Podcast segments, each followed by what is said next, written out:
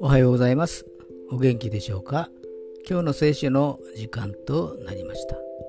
今日の聖書の箇所は旧約聖書詩式18章6節でございます。詩式18章6節でございます。お読みいたします。安心して行きなさい。あなた方のしている旅は主が認めておられます。アーメン。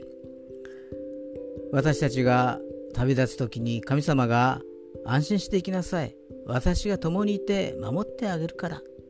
と送り出してくれたならなんと心強いことでしょう。神様は今も私たちに私たちに語りかけています。安心していきなさいと。人生の旅にはいろいろなことがやってきますけれどもどんな状況がやってきてもこの神様の約束がある限り平安のうちに旅を続けることができます。今日も主と共に歩めますように。それでは今日が皆さんにとって良き一日となりますように。よッしーでした。